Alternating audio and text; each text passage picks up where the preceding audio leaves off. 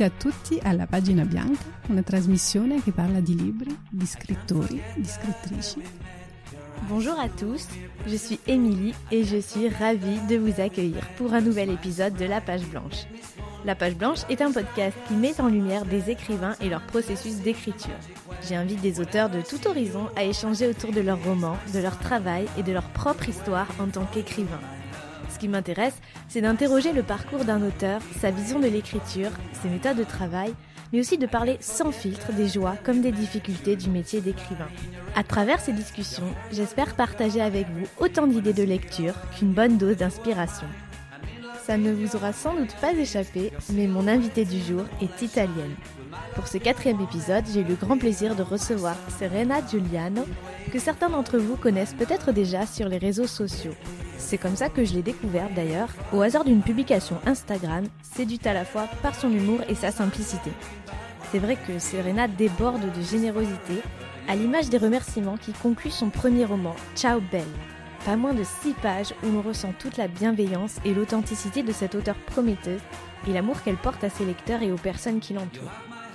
Dans cet épisode, Serena se livre sans artifice et on a abordé ensemble des sujets très différents, parfois très personnels. On a parlé bien sûr de l'Italie, des spécificités de la langue italienne, mais aussi de déracinement, de maternité et bien sûr d'écriture, de l'ivresse des mots et des bienfaits qu'apporte l'écriture de fiction. En discutant avec elle, j'ai appris beaucoup de choses et j'ai reçu au passage une belle leçon d'humilité, parce qu'il faut bien le dire, Serena est une personne extrêmement humble et sa sincérité tout au long de notre discussion m'a énormément touchée. J'espère en tout cas que vous aurez autant de plaisir à écouter cet épisode que j'en ai eu à l'enregistrer. Je n'en dis pas plus et je laisse tout de suite place à ma conversation avec Serena Giuliano. Alors bonjour Serena. Bonjour. Je suis ravie bah, déjà de te rencontrer parce que, euh, comme beaucoup de personnes, euh, je te suivais déjà sur les réseaux sociaux et sur Instagram. Et alors, on est euh, ensemble aujourd'hui pour parler de ton premier roman, qui est paru il y a un peu plus d'un mois et Mhm. qui s'intitule Ciao Bella. C'est ça, tu l'as bien fait. je me suis un petit peu entraînée, mais ça, ça tombe assez bien et assez naturellement. Oui, donc, oui. Ciao Bella, c'est la recherche délicate d'un équilibre. C'est l'équilibre d'une jeune mère qui a déjà bien souffert et euh, dont les blessures ne sont pas encore soignées au moment de sa nouvelle grossesse, qui est un synonyme de joie, mais aussi d'angoisse démultipliée. C'est la recherche de réponses, la recherche d'un sens, d'une place, d'un moyen de penser les plaies d'une enfance perdue. Et ces réponses, cet équilibre, l'héroïne de Ciao Bella, Anna, va les trouver à travers la thérapie entre France et Italie, en fouillant dans ses souvenirs d'enfance et en affrontant ses peurs et ses troubles dans l'espoir, euh, enfin, de trouver sa voie. Alors, est-ce qu'on pourrait dire que cette histoire est celle d'une d'une quête de soi, d'une recherche d'identité pour euh, ton héroïne Anna? Je crois qu'Anna, elle cherche sa place. Euh, elle sait qui elle est, mais elle ne sait plus où est sa place. Elle cherche désespérément sa place d'enfant en fait qu'elle n'a pas eue. Et du coup elle est euh, ça l'a déséquilibrée en fait pour le reste de sa vie. Et, et elle est perdue dans tous ses autres rôles de, de, mère, de femme. Et euh, cette thérapie effectivement de soigner euh, l'enfant qu'elle a été va lui permettre de, de, retrouver une stabilité dans, dans sa vie actuelle en fait. Et d'ailleurs, à propos du, du rôle de mère, le début du roman, moi, m'a personnellement euh, beaucoup marqué lorsque Anna raconte euh, dans un récit euh, sous forme de, de lettres et de manière très touchante le récit de sa première grossesse qui a connu des, de, de nombreuses complications. Et un peu plus tard, Anna s'agace un peu de tous les clichés qu'on peut servir sur la femme enceinte, le bien-être, l'épanouissement de la grossesse, qui sont un peu euh, des- bonheur absolu. voilà, des, des images fantasmées, euh, alors qu'en réalité, euh, avec la transformation physique et, et, même mentale, euh, ben c'est pas forcément une partie de plaisir. Mm. Et j'ai trouvé ça intéressant de parler comme ça, de, de manière un peu directe, du, du poids euh, en un sens qu'on peut avoir en tant que femme par rapport à ça, et surtout de l'image véhiculée par la société sur euh, tout ce qui a trait à, la grossesse et à la maternité. C'est ça. En fait, on a tellement, on entend tellement. euh, tu verras, c'est génial. une femme enceinte, c'est tellement beau, c'est tellement épanoui, c'est tellement que quand on n'a pas ça, quand on ressent pas ça, on se sent un peu à part et on se dit, euh, mince, ça commence mal. Est-ce que je vais pas être une mauvaise mère du coup, puisque je suis une mauvaise femme enceinte finalement Et et je sais qu'en en parlant, moi sur mes réseaux ou à mes amis, euh, lorsque j'étais enceinte et que comme Anna, j'ai pas super bien vécu mes grossesses. C'est pas un état qui me plaisait particulièrement, euh, bah, je me suis rendu compte que j'étais pas la seule. Alors bien sûr, il y a des femmes qui le vivent très bien et heureusement, heureusement d'ailleurs. Euh, mais euh, on est aussi nombreuses à pas ressentir cet épanouissement, ce, moment génial. Voilà, pour moi, c'était une succession de, de de, journées où je me sentais malade, pas bien dans mon corps, et puis cette, impression aussi que le, notre corps nous appartient plus et qui, qui se modifie aussi aussi vite et sans qu'on puisse rien y faire, finalement, c'est assez perturbant. Enfin, moi, je l'ai assez mal vécu. Et, donc, ouais, il faut, il faut en parler parce que euh, bah, il y en a marre qu'on dicte une idée euh, unique euh, aux femmes et aux futures mères et, qu'on impose comme ça des, des, des, façons de, de ressentir des, moments importants de notre vie. et, je suis contente qu'on commence à en parler, qu'on commence à dire que ben non, c'est pas parce qu'on n'est pas bien enceinte qu'on sera pas une bonne mère et que oui, on a le droit de ressentir des sentiments contradictoires, être heureuse de donner la vie, mais malheureuse d'être dans ce corps coincé. De toute façon, on n'a pas le choix. En même temps, si on veut un enfant, on est un peu obligé de passer par là. Et, euh, c'est bien, c'est bien que Canal le, raconte. Et dans les retours que, que, j'ai là déjà depuis, depuis un mois mes lectrices, elles sont nombreuses aussi à se reconnaître euh, dans ce dans cet état un peu compliqué qu'est la grossesse. Et euh, donc, je suis contente d'avoir fait passer ce message et de déculpabiliser ces futures mamans. Ouais, c'est important euh, parce qu'avec la pression et même maintenant des, des réseaux sociaux, euh, avec Instagram, on peut avoir une image encore plus euh, fantasmée et mm. idéalisée de la grossesse. C'est pareil, ça fait un petit moment maintenant qu'on commence aussi à montrer une autre facette de tout ça et c'est bien.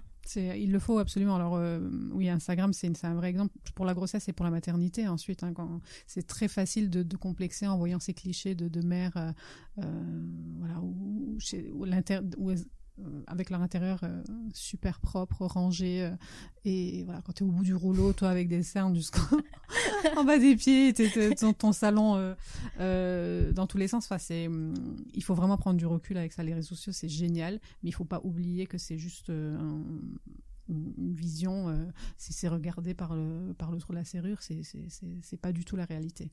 Dans le roman, pour changer un petit peu de sujet, il est aussi euh, question de, déracinement, qui est un autre euh, thème fort euh, du livre, puisque Anna naît et grandit en Italie et elle débarque en France à l'âge de 12 ans. Mmh. Et elle porte un certain regard sur son pays d'adoption, donc qui est la France, et un tout autre regard très particulier, plein d'amour et peut-être aussi plein de, de fantasmes sur, sur sa terre natale, l'Italie. Et, j'ai trouvé qu'il y avait cette image de la mère patrie vraiment très mmh. très forte.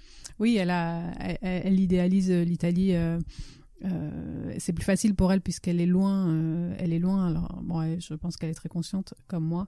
D'ailleurs, des, problèmes du pays. Il y a des choses. Je lis des choses tous les jours qui me rendent profondément triste et en colère. Mais mais ouais, l'avantage avec une mère biologique, c'est qu'on on l'idéalise, on la fantasme, et il faut que ça reste comme ça. Moi, à chaque fois que je retourne en Italie, je suis contente aussi de repartir avant que cette image-là soit, salie en fait.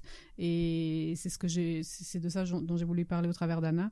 Elle est euh, elle est vraiment amoureuse de, son pays et un peu aveuglée aussi et, euh, voilà donc c'est assez c'est assez paradoxal finalement parce que euh, elle l'aime de toutes ses forces, euh, mais euh, n'a pas pour autant envie de retourner y vivre complètement.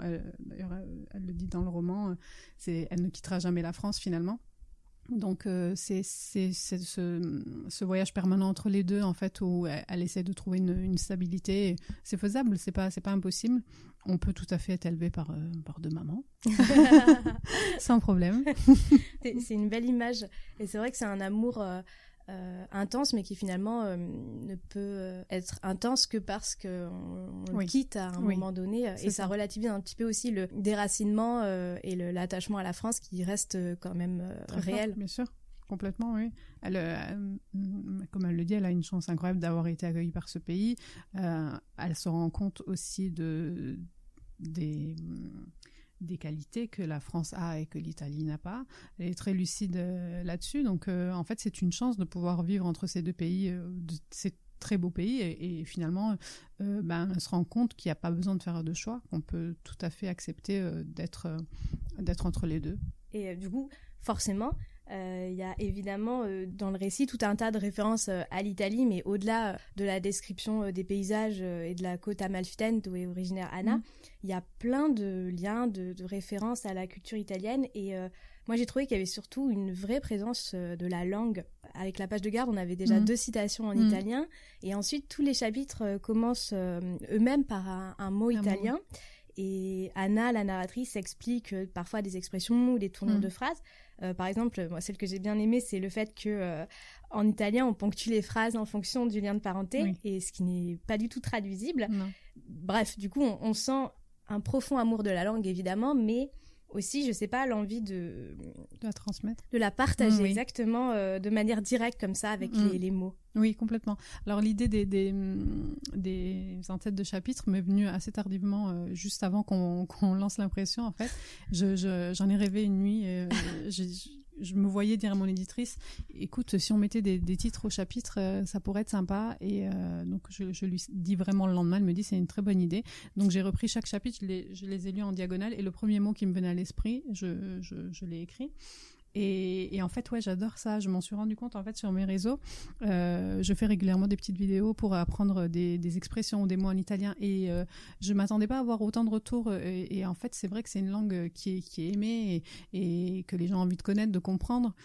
Et, moi, j'éprouve un vrai plaisir à, partager ça. Et donc, effectivement, de parler. Euh, de dévoiler, de donner des petites euh, des, des, clés, et puis le napolitain aussi qui est encore différent de l'italien. Euh, voilà, j'ai eu envie de mettre tout ça et de faire découvrir euh, bah, ces mots, ces, expressions et, et, cette façon de vivre finalement, parce que le, fait de ponctuer les, les, les, phrases justement par le lien de parenté, c'est quelque chose qui va tellement au-delà de la langue. C'est c'est juste une façon d'être. On peut, on s'approprie un petit peu les gens, euh, voilà, en disant à, maman, à, ta, à, Nona. C'est vrai qu'on peut pas le traduire. Moi, je le dis en français. Je le dis à mes enfants. Hein. je dis bien à maman. Donc euh, maintenant, ils font plus attention, mais c'est un peu euh, une façon de, de, les, de les garder pour soi, quoi. Donc ça, ça va au-delà de la langue. J'avais vraiment envie de, ouais, de, de montrer, d'expliquer ça aux gens. Ouais, ça fonctionne très très bien et ça donne même un une dimension un peu euh, poétique au roman euh, avec ses insertions de mots et, ses en-têtes de chapitres encore une mhm. fois euh, dont on a la traduction aussi sur un côté de page je trouve ça très très bien fait très bien pensé par rapport à la construction du, du roman le roman est construit d'une façon très précise avec une structure fixe et qui se répète de, chapitre en chapitre mhm. des chapitres courts qui suivent le schéma d'une donc tout d'abord d'une discussion d'un dialogue entre Anna et sa psychiatre suivi ensuite d'un soit d'un souvenir d'enfance, mhm. soit de la résolution d'une situation présente. Euh, comment euh, t'est apparue cette structure et surtout pourquoi euh, ce choix-là précisément de narration? Alors j'avais envie de raconter cette histoire-là depuis très longtemps. C'était dans ma tête, mais je ne savais pas par quel biais. J'essayais de trouver la bonne façon de faire. Et euh, puis l'idée de la thérapie m'est venue. Et en fait, je me suis vachement amusée euh, à écrire ces dialogues avec la psy. Et je me suis dit que ça allait euh, ponctuer mon récit, ça allait moins me donner des repères. Euh, tu vois, pour partir euh, ensuite euh, fouiller dans les souvenirs ou, dans l'enfance d'Anna. Et je sais pas, voilà, ça m'a paru un peu comme une évidence. Et quand j'ai hum, commencé à écrire les, premiers, les, les premiers chapitres, j'ai vu que ça pouvait fonctionner. Et surtout, je, je m'amusais vraiment. ça, ça me permettait d'apporter une touche un peu légère au, au, récit, puisque comme Anna a vécu des choses assez compliquées, j'avais pas envie qu'on rentre dans quelque chose de trop, euh, de trop sombre. Et du coup, avec les dialogues euh, avec Lizzie, euh, voilà, ça me permettait d'apporter une petite touche de légèreté. Et c'est comme ça que ça s'est fait, en fait. Oui, ça atténue un petit peu le, le propos et la dureté de ce qui se dit, en fait, mm. derrière ces dialogues humoristiques mm. qui, en fait, effectivement, beaucoup plus sombres. Mm. Et ces chapitres qui sont très brefs, ça m'a rappelé, alors à tort à raison, je sais pas, le, format du journal. Donc, est-ce que le roman, on pourrait dire que c'est comme un, aussi peut-être euh, le journal de thérapie d'Anna Alors c'est quelque chose que j'ai beaucoup euh, lu dans les, dans les retours de lecture et c'est mm, étrange parce que moi je ne l'ai pas du tout euh, écrit comme ça en tout cas. Alors peut-être que j'ai calqué ça sur ma façon d'écrire sur, le blog. J'avais l'habitude d'écrire sur, sur les réseaux sociaux, sur, sur mon blog, de façon assez courte finalement. Et et c'est ce qui m'avait toujours, toujours freiné pour un roman. J'étais persuadée de ne pas être capable d'écrire quelque chose de très long, de, tenir sur la longueur. Et donc, ces formats courts de chapitres, euh, c'était une façon aussi de me rassurer, de me dire, bon, ça, je, maîtrise à, peu près. Donc, euh, voilà, si je, si je reste sur ce schéma-là, je, je vais peut-être pouvoir y arriver. Et, voilà, ça se fait comme ça. Mais alors, euh, peut-être qu'il peut être lu comme un journal, ça pourrait tout à fait être euh, ça. Euh, mais je l'ai pas, moi, pensé comme ça, en tout cas. Mais je comprends qu'on puisse avoir cette lecture. Non, mais c'est mm. intéressant de voir comment le, a, jailli un peu cette structure et cette façon d'écrire un peu brève. Il n'y a pas de règle pour écrire un roman, donc du coup, ça, ça fonctionne parfaitement bien comme ça. et d'ailleurs, donc, tu l'as dit à la base, tu étais blogueuse, donc mm. ça, forcément, ça m'intéresse particulièrement d'en savoir un peu plus sur ton parcours dans le blogging et surtout de savoir comment s'est opérée la transition de blogueuse à romancière. C'est assez, euh, c'est compliqué. On, pourrait croire que c'est très simple et que euh, que c'est plus facile d'écrire un, roman quand euh, quand on tient un blog et pas du tout parce qu'en fait il y a déjà une étiquette qui est pas toujours très facile à porter. on se sent moins légitime qu'un auteur bah, qui, qui, qui, n'est pas issu des, réseaux sociaux ou du, du, blog. Et comment ça s'est fait? Ça s'est fait assez lentement pour moi. J'étais vraiment, euh, j'avais vraiment cette euh, peur de, de, ne pas y arriver ou de, ne pas être crédible. Et c'est une envie qui s'est installée petit à petit et que, que, que je refrénais au départ et puis que j'ai laissé, j'ai laissé sortir. Mais après, j'ai toujours, aimé écrire. Je peux pas dire que c'est un rêve d'écrire un roman parce que je n'ai jamais eu de rêve aussi grand. Donc c'est quelque chose qui m'arrive un peu comme ça et euh, je dirais pas une suite logique parce que ça non plus, on peut pas dire c'est, c'est ni logique ni euh, ni attendu ni voilà. J'en ai ressenti le besoin. Je je, je l'ai fait et ça, a fonctionné. C'est un peu, je sais pas, ça, me paraît un peu fou, même encore là, de, de le raconter. Euh, moi, le blog, ça m'allait très bien, ça me va toujours très bien. J'adore, c'est vraiment un, exutoire, c'est mon monde. J'écris ce que je veux quand je veux. Je me fiche un peu de, de ce que les autres vont penser. Euh, un roman, c'est tellement différent. C'est voilà, le lancer comme ça dans les bras tout le monde et puis euh, et puis attendre. C'est moins alors, grâce aux réseaux sociaux, j'ai la chance d'avoir des retours euh, très réguliers de, bah, tous les jours de mes lecteurs, donc ça c'est génial. Mais c'est vrai que s'il y a moins d'interaction par rapport à un billet de blog où voilà on répond, donc là c'est une expérience totalement différente, mais que je, suis euh, tellement ravie de vivre parce que je découvre, je, euh, fais mes premiers pas, mais c'est que c'est que du bonheur. Alors, euh, j'ai envie qu'on s'arrête euh, juste un petit instant sur la couverture euh, de Ciao Bella. ne serait-ce que bah, pour valoriser justement le, travail graphique qui a été fait dessus, parce que je l'ai trouvé vraiment original et, mm. et, évocatrice. Et puis en plus, bon, en tant que lecteur quand on rentre dans une librairie, c'est un petit peu le, la première chose qui arrête le regard. Donc c'est vrai mm. que c'est important. Alors euh, est-ce que, bah, pour ceux qui nous écoutent et qui n'auraient pas du tout l'image en tête, est-ce que tu peux euh, nous décrire un peu euh, ah cette image et, nous raconter son, son, origine et comment ça s'est fait? Alors on était d'accord avec mon éditrice au départ, on ne voulait pas une couverture cliché. pour éviter de, de, m'enfermer dans une case, mm. voilà, on voulait quelque chose de poétique, de joli, de et, donc, elle a pensé à, Stéphane Levallois, qui a accepté euh, de, réaliser ce dessin pour nous. Et euh, voilà, elle m'a demandé qu'est-ce que, donne-moi des mots-clés, euh, des photos, qu'est-ce que tu as envie, de quoi tu as envie? Donc, bien sûr, j'avais envie de, la côte amalfitaine, j'avais envie de, vert, j'avais envie de bleu, j'avais envie de, lumière de 17 heures de coucher de soleil. Et donc, elle lui a raconté tout ça, et au fur et à mesure, il dessinait. Donc, j'ai le tout premier crayonné qu'elle m'avait envoyé euh, lorsqu'elle lui avait euh, proposé de, de, faire ce travail. Et tout de suite, quand je l'ai vu, j'ai dit c'est ça. Donc il y a le côté vraiment lumineux euh, avec la mer et tout, puis le côté plus sombre comme Anna peut avoir. et puis ces racines, ce déracinement aussi que qu'on avait envie de, de, de, visualiser dès la couverture. Donc moi je suis hyper fan de cette couverture, elle me fait du bien quand. alors je l'aime avec et sans le bandeau parce que je trouve qu'elles sont vraiment complètement différentes du coup, on a deux couvertures en une.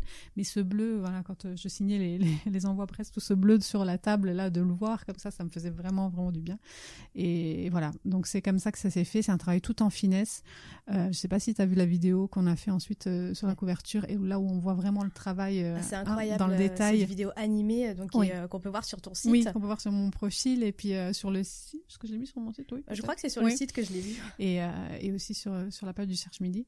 Et, les, et avec les oiseaux qui, qui ont été animés ensuite derrière, enfin, c'est vraiment magnifique. Et c'est vraiment un travail tout en détail, tout en finesse. Et je suis tellement contente que, voilà, qu'elle soit.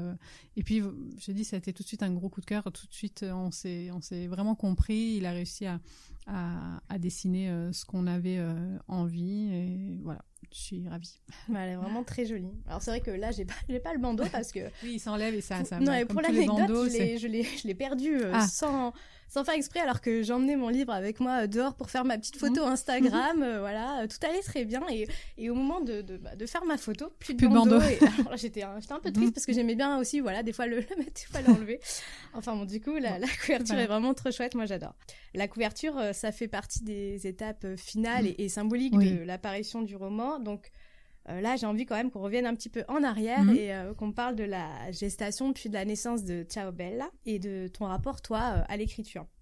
Donc, j'ai lu dans, dans des entretiens que tu as donnés ou, ou des articles sur Ciao Bella où tu expliques que mm, tu as écrit la quasi-totalité du roman en une semaine. Alors, ça, quand on lit ça, c'est un peu impressionnant, mais surtout un peu intrigant. Donc, comment s'est passée cette semaine? Alors, je, je dois dire que je suis pas du tout quelqu'un, tu vois, je, suis euh, quelqu'un d'assez feignant. je dis toujours que j'ai un cerveau d'hyperactif dans un corps de feignant. Donc, ma tête euh, fait plein de trucs, mais mon corps ne suit pas. Et donc, je suis pas du tout quelqu'un de discipliné. Euh, j'ai écrit les premiers chapitres quand j'ai eu l'idée de, de l'entretien avec la psy. J'ai écrit trois, quatre chapitres et puis je me, je me suis dit super, c'est lancé. Et ensuite, j'ai mis ça dans un coin de mon ordi et à chaque fois que je voyais le fichier, je, je, je tournais les yeux, je voulais pas, euh, j'arrivais pas à m'y mettre dans mon quotidien en fait. J'arrivais pas à me dire il faut que j'écrive un chapitre par jour ou il faut que je, je m'y mette une heure par jour. Impossible. Euh, au milieu de, de, de, ma vie de, de mère, de, ben, de femme, de blogueuse, j'y arrivais pas. Euh, donc, je me suis dit peut-être qu'en m'isolant et en et en prenant une semaine pour moi où, je n'aurais que ça à faire, ben voilà, je n'aurais pas d'autre choix que, que de me mettre à écrire. Et j'ai décidé donc de partir en Italie pour, euh, pour le faire parce que euh, j'avais ben déjà j'étais loin de mon quotidien, dans ma maison d'enfance, toute seule. Normalement, voilà, c'est quand même un cadre assez propice à l'écriture. Et écoute, ça a fonctionné. Alors c'est vrai que ça peut paraître très bref une semaine, et au départ, j'avais pas trop envie d'en parler parce que je me suis dit bon bah si voilà c'est fait en une semaine, c'est que forcément c'est pas bon.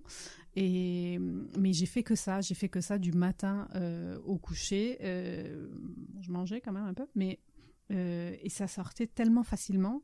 J'ai l'impression que j'étais vraiment au bon endroit et que c'était le bon moment surtout pour moi de l'écrire. C'était à point, tu vois, il y avait plus qu'à le sortir. Et et c'était naturel et c'est venu, euh, je sais pas, c'est venu tellement naturellement euh, qu'effectivement j'avais écrit la quasi-totalité euh, pendant cette semaine. Et en rentrant, j'ai écrit la fin, voilà, dans, la continuité. Donc ça a été assez court, mais je le mûrissais depuis très longtemps. Euh, je savais, euh, je savais ce que je voulais raconter. Je connaissais l'histoire d'Anna. Elle était déjà dans ma tête. Il n'y avait plus qu'à l'écrire en fait. Donc tu vois, là, pour le prochain, par exemple, ça va pas du tout être la, même chose. Ça va être beaucoup plus compliqué. Et c'est pour ça que ça a été si court, parce que ça a été intense. Ça a été. Voilà, il fallait que ce soit fait comme ça, que ça sorte d'un coup, et, et, surtout que je que je ne fasse que ça. Je, tu vois, j'avais pas, j'avais à m'occuper de personne d'autre que, que d'Anna en fait, et, et voilà, j'arrive pas à faire plusieurs choses en même temps. Donc là, quand je me concentre en revanche sur une chose, j'essaie de, de le faire correctement. Et donc ça a été vraiment, j'ai un souvenir cette semaine euh, assez incroyable, donc j'ai très très envie de, de remettre ça euh, parce que c'était c'était génial, tu vois, un peu comme c'est comme si j'étais ivre ça, ça, me faisait un peu ça. Alors, euh, je ne buvais pas, promis, mais euh, j'ai cette sensation un peu de bien-être, tu vois, quand tu commences à, à, être un peu pompette comme ça. Ça m'a fait ça pendant une semaine, donc c'était euh, génial. Tu vois, le, le, bonheur de la grossesse, je l'ai pas ressenti moi enceinte, mais je l'ai ressenti euh, dans les hormones de l'écriture. Il doit y avoir quelque chose. Et c'était vraiment, c'était vraiment génial. Donc voilà, je suis revenue avec mon, mon bébé sous le bras. Et puis ensuite, il n'y avait plus qu'à l'envoyer aux maisons et à croiser les doigts. C'est vraiment une, une, très belle expérience. Donc, tu n'en retiens que du positif oui. et prête à recommencer si Mais j'ai super hâte. Alors après, je pense que ça, le miracle a eu lieu une fois, ça n'arrivera pas deux fois. Hein. Je pense que faut pas, faut pas trop rêver, mais je vais réessayer. Je, et je vais me, en tout cas, m'autoriser. tu vois, je culpabilisais moi de partir une semaine, laisser mes enfants. Il y a toujours, c'est encore un poids qui pèse sur les femmes aussi, cette culpabilité de, de laisser pour faire quelque chose, se concentrer sur quelque chose qui n'était qu'à moi. Un projet euh, complètement personnel et, euh, et donc ouais, j'avais, j'étais un peu... Euh, et, d'ailleurs, ça me mettait une pression. Il faut vraiment que je, je l'écrive parce que je peux pas partir une semaine comme ça, tu vois, ah ouais. sans revenir avec quelque chose. c'est pas possible, c'est pas la fête. Et, et donc là, je vais le refaire, mais sans, cette culpabilité là, euh, parce que parce que c'est vraiment une belle expérience et que si on a le luxe de pouvoir se l'offrir, que ce soit pour écrire un livre ou pour faire autre chose, de s'accorder ces moments vraiment à soi ou pour, réaliser quelque chose euh, qu'on a vraiment envie de réaliser, et eh ben c'est il faut le faire. Au moins une fois dans sa vie, il faut le faire.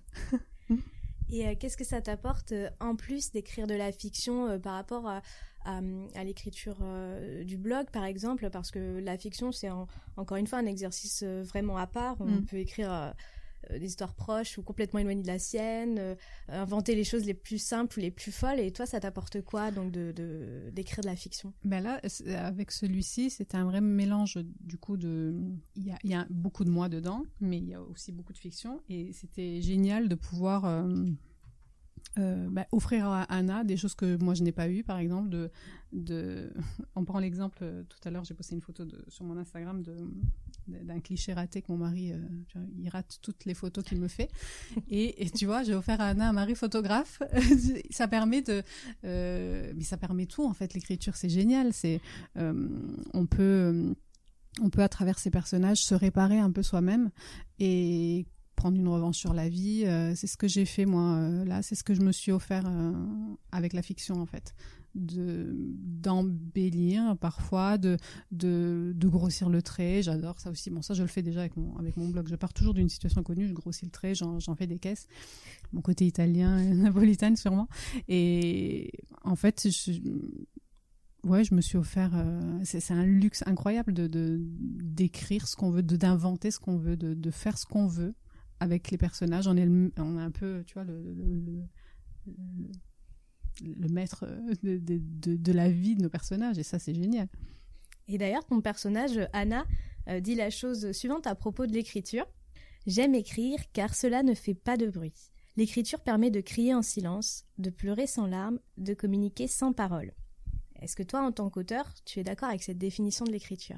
Oui, totalement. Je suis, et en plus, je suis hyper, euh, comme je te disais tout à l'heure, je suis pas du tout à l'aise moi à l'oral et, d'écrire. C'est vraiment, euh, ça m'a permis. J'ai mis du temps à le comprendre que euh, voilà, si je n'arrivais pas à le dire, je pouvais au moins l'écrire. Et ça soulage déjà énormément. C'est et que parfois ça peut avoir plus d'impact. Et pour quand tu es quelqu'un aussi d'impulsif comme je peux l'être, ça permet de pas euh, de pas blesser tu vois. J'aurais tendance à l'oral de dire des, à dire des choses que je pourrais regretter alors que si je les écris et que je me relis c'est déjà euh, tu vois ça met déjà une petite distance. Mais c'est dit quand même tu vois c'est mieux que, que de garder tout pour soi. Donc je suis je suis vraiment d'accord euh, c'est bien qui a écrit ça. Je sais pas, mais le, le roman, le roman est pas mal aussi. On parlait euh, tout à l'heure de, de la langue italienne, donc qui est ta langue maternelle. Et euh, du coup, est-ce que le choix de la langue euh, s'est posé à un moment ou un autre? Et sinon, est-ce que tu pourrais considérer déjà euh, la possibilité d'écrire en italien? Ouais, alors on m'a posé cette question et pas du tout, c'est très bizarre parce que je suis plus à l'aise à l'oral en italien et plus à l'aise à l'écrit en français. Alors, euh, je sais pas pourquoi. Peut-être parce que, ben si, je sais, je pense que parce que l'italien est effectivement ma langue maternelle, mais, je suis allée, euh, enfin, j'ai fait plus, je suis allée à l'école beaucoup plus longtemps en France qu'en Italie. Donc, euh, je parle couramment l'italien et je l'écris. Enfin, ça reste ma langue natale, mais c'est vrai qu'à l'écrit, ça sort, ça sort en français. Je, serais incapable, je pourrais bien sûr écrire des textes en italien, mais je serais incapable d'écrire euh, quelque chose aussi long en italien. Je j'ai pas l'impression d'avoir euh, assez de vocabulaire pour euh, pour vraiment, tu vois, aller au fond des sentiments, des choses. Donc non, je tu vois là encore on retrouve ce, ce, duo, ces deux mamans. Donc voilà, je, je peux parler en italien autant que tu veux, mais je, il faut que j'écrive en français. Et maintenant, quelle place a l'écriture dans ton quotidien, qui j'imagine doit être assez chargé c'est fou ce qu'on. Je pense que ça, c'est vraiment une idée reçue des. Tu vois, moi, je, par rapport à une femme qui, qui va, qui, bosse, je sais pas, dans un bureau ou à l'usine ou, une infirmière, un médecin, euh, je pense pas avoir des journées chargées. Vraiment, j'ai le luxe de pouvoir gérer les, mon temps de travail comme je le veux. Euh, j'écris tous les jours, j'essaie d'écrire tous les jours, mais euh, il y a des jours où, voilà, c'est quand même beaucoup plus. Il y, a des journées d'écriture assez intenses où j'ai des articles de blog, des choses à, publier, à rendre aussi parce que je travaille pour d'autres pour d'autres supports, mais euh, mais il y a des jours quand même très cool, donc je peux pas non, je peux pas dire que mes journées serais ce serait pas honnête de ma part de. En revanche, voilà, quand j'écris, j'écris et effectivement, bah là, euh, ça a été sur une semaine non-stop ou ça peut être sur, sur des plus longues périodes, mais je, je c'est pas tous les jours. Et c'est quand même euh, la classe, enfin, c'est génial. Parce que je fais d'autres choses, euh, tu vois. Euh, j'ai deux enfants qui remplissent bien mes journées aussi.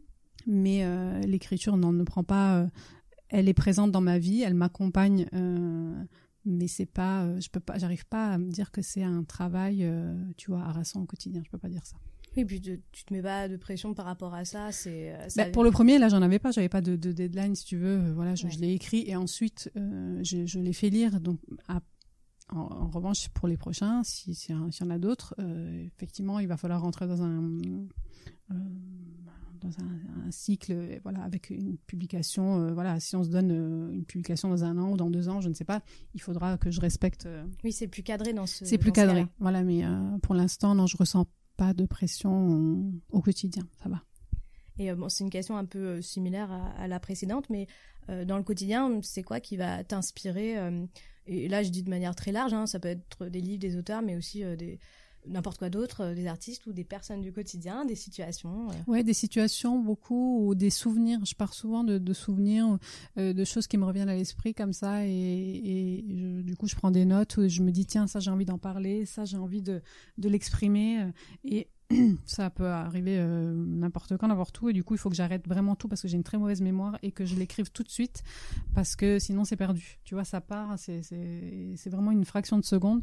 Donc j'ai toujours mon téléphone avec moi et pour euh, écrire, euh, voilà, dès, que ça, ça arrive, ça peut être pendant que je fais mes courses, en pleine nuit, un peu pénible, mais, euh, ça part souvent ou d'un sentiment, tu vois. Euh, si je ressens, euh, je sais pas, si je devant un beau coucher de soleil, je ressens une émotion assez forte et j'ai envie de la décrire à ce moment précis, il faut que ce soit tout de suite. Et ça part d'une émotion, d'un sentiment souvent, et, bien sûr de ce qu'on, voilà, de ce que je, de ce qui m'entoure, de, de, des gens qui m'entourent, de ce qu'on me raconte aussi, voilà.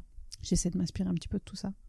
Une petite dernière question. Euh, est-ce qu'il t'arrive euh, dans des projets d'écriture, que ce soit euh, écriture de fiction ou écriture d'articles, quand tu dois mhm. rédiger des articles, d'être confronté à la page blanche? Oui, tout le temps. tout le temps. Avant de l'écrire, je me dis, oh là là, là, là aujourd'hui, j'y arrive pas à chaque fois, je crois que ça, me, le fait toujours, ou là, mais non, j'ai vraiment rien à dire. Euh, bah, surtout sur des articles qui sont euh, prévus. Quand c'est spontané, bien sûr, non, mais euh, quand je dois rendre un article pour tel jour, je me dis, ah non, mais là, aujourd'hui, c'est pas possible. Donc, ouais, c'est ça, j'imagine que c'est normal. J'essaye de passer à autre chose quand je me dis ça, et puis d'y revenir plus tard, ou mais c'est fréquent, c'est tout le temps. et là, surtout la peur, effectivement, pour le, prochain, parce que je me dis, euh, l'histoire d'Anna, tu vois, je, la connaissais, je l'avais en tête. Là, y a, même si j'y pense déjà, mais il y a tout à, tout à, enfin, il faut tout recommencer. Et donc, ouais, ça me met une pression euh, de fou. mais bon, c'est ce qui fait aussi euh, que, ce travail est, est, génial, parce que on a toujours cette, cette angoisse de ne pas y arriver. Puis finalement, quand on y arrive, on est d'autant plus fier, en fait. Ah bah ça c'est une très belle euh, très belle manière de conclure. Euh, donc euh, merci beaucoup. merci à toi, Serena, bah, de m'avoir accordé ce petit moment déjà et C'est un plaisir. J'ai appris plein de choses sur le roman et puis sur toi. C'était vraiment très agréable de te découvrir un peu plus en tant qu'auteur et bien sûr je souhaite un très beau succès à Ciao Bella et c'est top comment on dit en italien? On dit in bocca al lupo. Moi, je te répondrai crepi il lupo. Ça me portera chance. Formidable. Vas-y, redis-le-moi encore. In bocca al lupo. Dans la bouche du loup, tu vois. Très bien. Et crepi il lupo. Merci. Merci à toi. Si vous avez besoin, comme moi je crois, de perfectionner votre italien, vous pouvez retrouver Serena sur son compte Instagram, Si by Serena, où en plus de partager sur sa vie de blogueuse et d'auteur, elle donne de petits cours de vocabulaire italien. C'est à la fois rapide, drôle et efficace. En quelques minutes, on apprend tout ce qu'il faut savoir sur un mot ou une expression, ainsi que ses différents emplois. Je vous mets de toute façon le lien direct de son compte dans les notes du podcast, ainsi que celle de son site internet.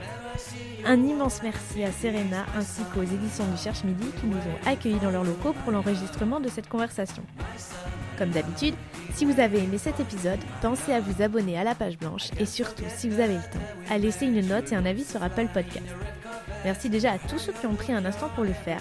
Ça m'aide vraiment beaucoup car euh, mon objectif c'est de donner un maximum de visibilité bien sûr au podcast mais aussi à tous les auteurs que je reçois à ce micro. Et laisser un commentaire et partager l'épisode sur les réseaux, c'est le meilleur moyen de le faire.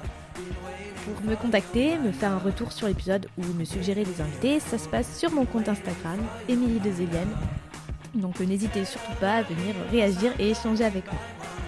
Sur ce, je vous remercie d'avoir écouté ma conversation avec Serena Giuliano et je vous dis à très vite pour un nouvel épisode de La Page Blanche.